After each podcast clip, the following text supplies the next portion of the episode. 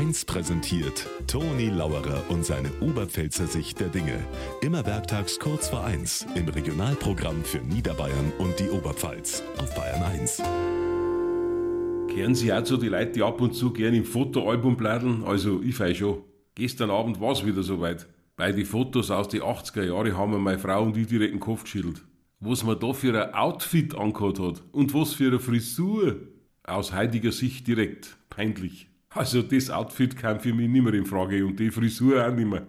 Aber leider nicht aus modischen Gründen, sondern aus körperlichen. Das Outfit darf mir nicht mehr passen und für die Frisur habe ich kein Haar mehr.